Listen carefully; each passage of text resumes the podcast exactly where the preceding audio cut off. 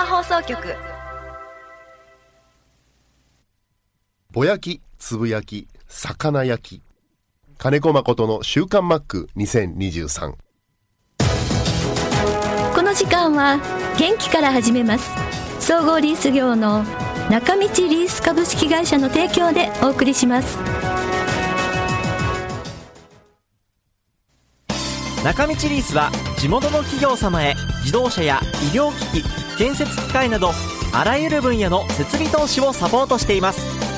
幅広いニーズに応えながら私たちの元気で地域をもっと元気に元気から始めます。中道リース。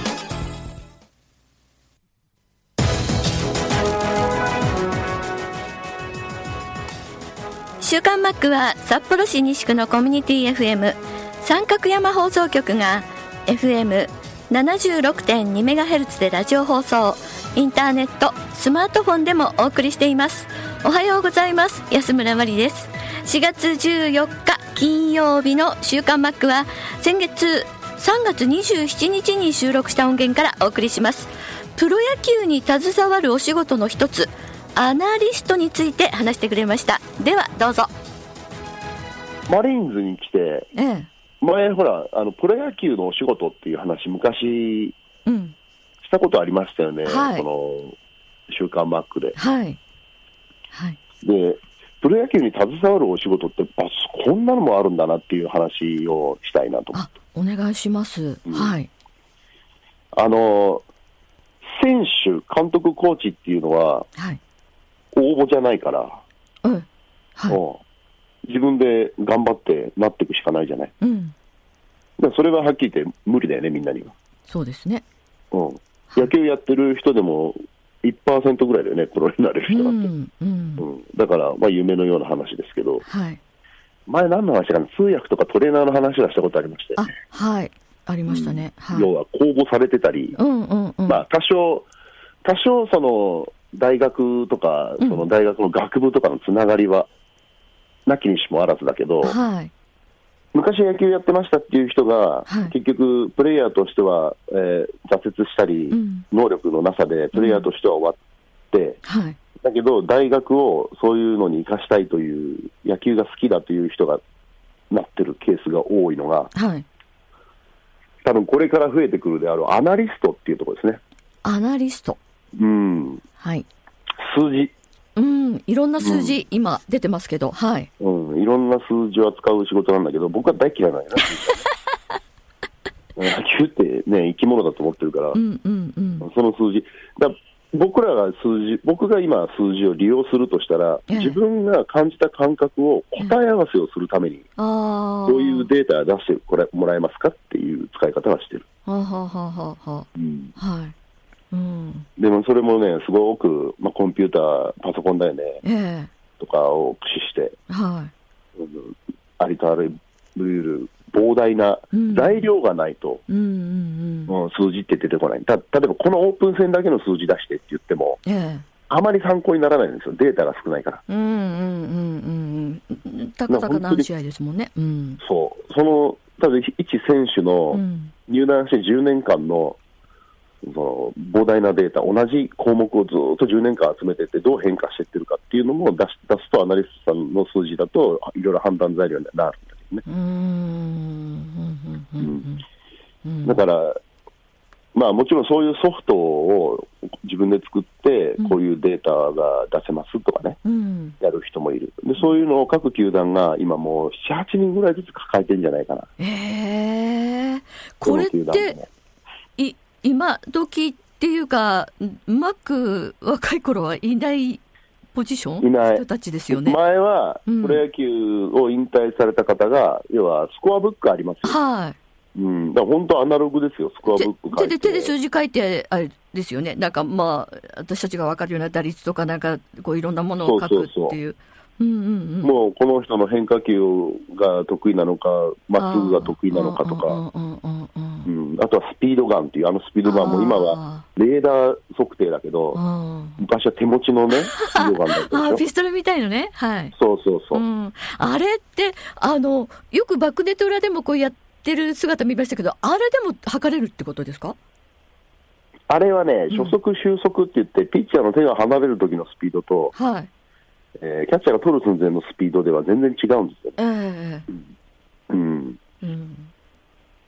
で、スピードガンのね、スピードって、スピードだけであって、うん。うん今、あの、レーダーで測ってるやつは、はいその時の回転数がどれくらいでとか。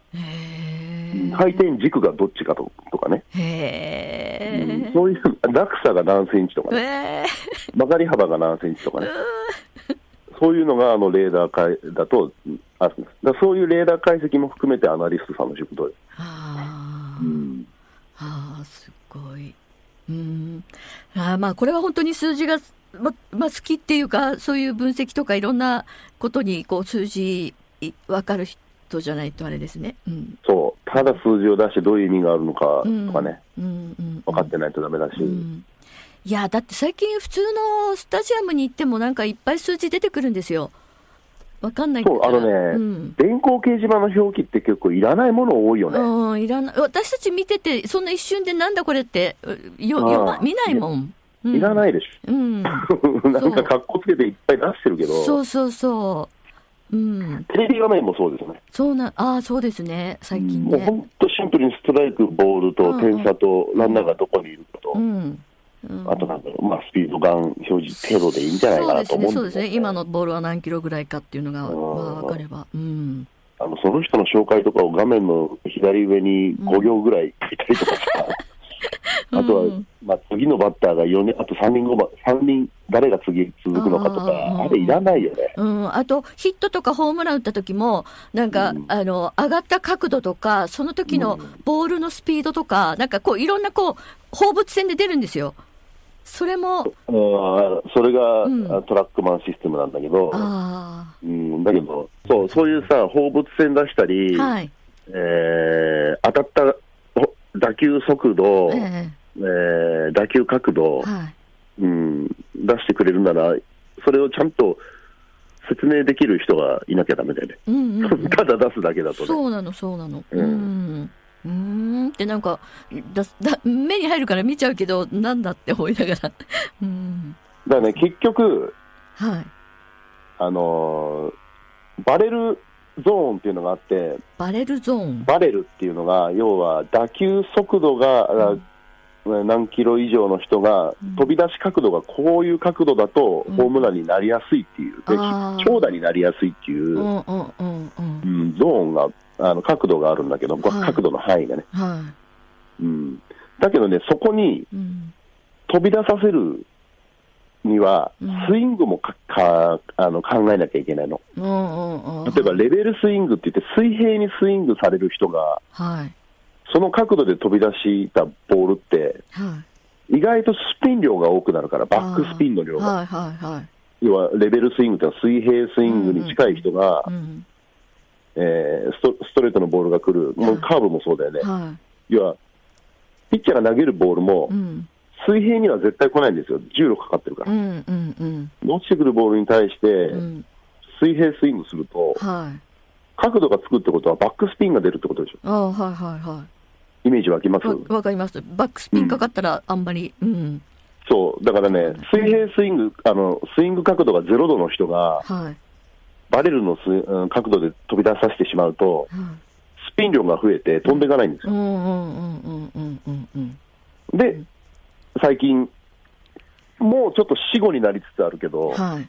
バレルスイングって言って、はい。逆に下から上にこう、下から上に。バットが当たる瞬間、多少、0度じゃなくて、うんマイナス2度、3度、4度ぐらいのスイングにすると、うん。今度は同じバレル角度で出てった打球はうん遠くに飛ぶと。うー。うんでそうなるから、だから、どういう打球が出たかっていう、あの放物線と飛び出しスピードって、ええそんなに重要じゃないんだよね。うん、そうでしょうね。特に私たち見てる一般人にとっては。そう。ん。言ってみたら、その人のスイングで、この角度で、このスピードで出ていくとうん、確実にホームランになるっていうスイングを先に解説しとかないと、ああ。うん。うん。だから人によってスイングの,、ね、あの入射角って違うから。う、ん。うん。その入射角を持ってるバッターは、これぐらいのスピードのピッチャーのボールと、うん。どの球種が一番うん。危ない、ホームランになりやすいとかね、だからバレルスイングをされてる、ちょっと下から上にね、うん。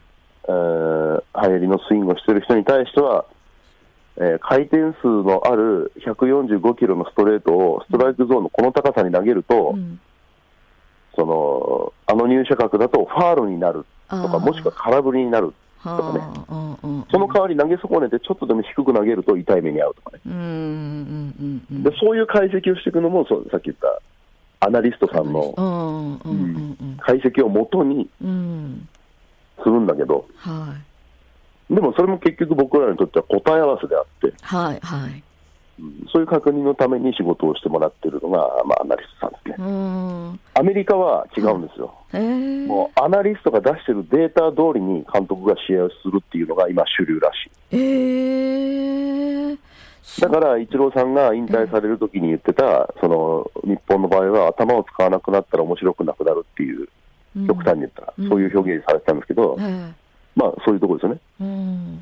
で、オーバーシフト、極端に内野が寄ったりする、うん片方に寄ったりするはいポジション取りあるじゃない。はいあれもアナリストさんが出してるデータのもと、そこを守りなさい、そこにいなさいっていううーん指示のもとから始まってるんですよ。三塁側あのめちゃ空いてこうみんなうん一塁二塁に寄っちゃうとかあそこに4人ぐらい選手入れちゃうとかってやつですね。ははい。あ、そはう。で、もっと言ったら、あの、おアメリカのチームがやってるオーバーシフトは、あええ後ろから見てたら、これぶつかっちゃうんじゃないの ?1 個のボール取るのにと思うの。おうん。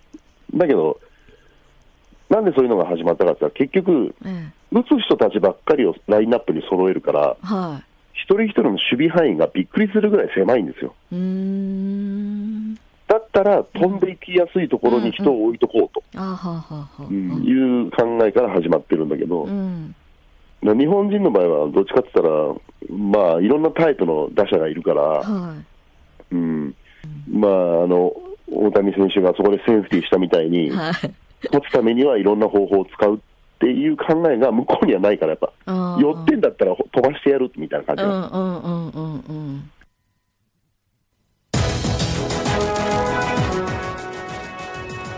はい。ということでお送りしましたけれども、えープロ野球に携わるお仕事の一つ、アナリストという数字、データを分析して、えーチームにあの還元するというようなお仕事の話をしてくださいました。これあの野球だけではなくて数年前からいろんなプロスポーツの世界でも取り入れられているではないでしょうかね。まあ本当にあのコーチ以外にも本当にあのたくさんの方たちがプロ野球プロスポーツを支えているという一つの話でしたけれども、まあどんどんどんどんこうアナリストさんとか、まあ、あの他の今までにはなかったような職種といいますかねあの出てくるんじゃないかなって思いながら聞いてました。もうあのマックもそうですけれどもね私もあのめちゃくちゃママックは、まあ、結構ある人は数字にももちろん強いです。私はもうめちゃくちゃ数字に弱いんで、まあ、全く、うん、あの未知の世界ですね。まあの興味ある人は若い人は結構いるんじゃないかなとは思います。うんさて、えー野球の話ですけど、まあ、まだ11試合終わったばかりですけれどもね、えーご存知のように、えー ファイターズはあちょっとあの足踏み状態というか波に乗れないという状態が続いていますマリーンズもあの昨日まではあ一昨日まではちょっとねあの好調でしたけどまあ勝ったり負けたりはまあもちろんしょうがないですね。えー、と今日からのカードで各チーム一巡するということになります。ファイターズはライオンズとでマリーンズはバッファローズとの試合ということで今日から3連戦が行われます。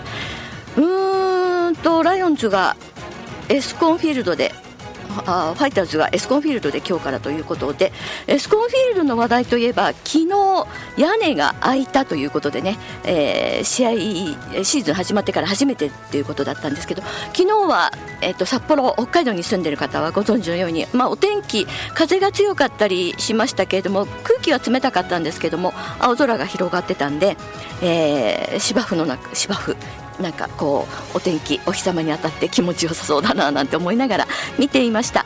ただえー、メッセージもいただいてますけれども北海道にもすごい量の黄砂が飛んできていて昨日おとついの夜ぐらいからですねあの我が家は一応屋根付きなんでマンションでもそんなに汚れてはいなかったんですけれども昨日あの車出してちょっと走ってたら信号待ちをしている交差点の横に横に止まる車特に黒っぽい車はすごかったですね。あの黄砂の跡が。